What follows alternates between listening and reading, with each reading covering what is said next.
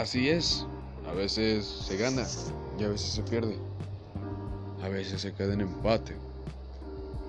Pero así es la vida. Nunca vamos a poder cambiar eso. Solo hay que aceptar las cosas como son. Levantar la frente y seguir caminando como si nada hubiera pasado. Sin mirar atrás. Porque tal vez es lo mejor que pudo haber pasado. No hay que lamentarnos, sino dar gracias por lo que pasó.